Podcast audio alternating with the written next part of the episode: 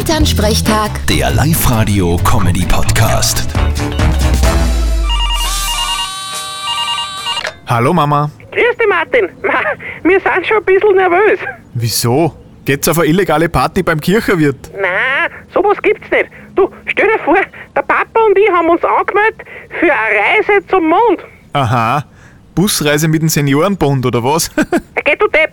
Nein, da hat man sich im Internet anmelden können, dass so ein japanischer Milliardär, der verlost der Plätze, mit dem kann man 2023 dann zum Mond fliegen. Und was genau tat's dann dort? Ja, Was weiß ich? Schauen, ob eh alles passt. Naja, angeblich gibt's da oben ja eine Zentrale von den Nazis, die was damals nach dem Krieg abwascht sind. ja, absolut. Aber man weiß nicht genau, wo am Mond die einen Stützpunkt haben. Wie meinst du denn das jetzt? Naja, es gibt zwei Theorien. Entweder in der Mitte beim Nasal oder hinten am Quastel von seiner Zipfelhaube. Du machst dich nur lustig. Wenn ich meinen Fuß am Mond setze, dann werde ich einen Satz sagen, der in die Geschichte eingeht. Ich muss mir nur noch einen überlegen.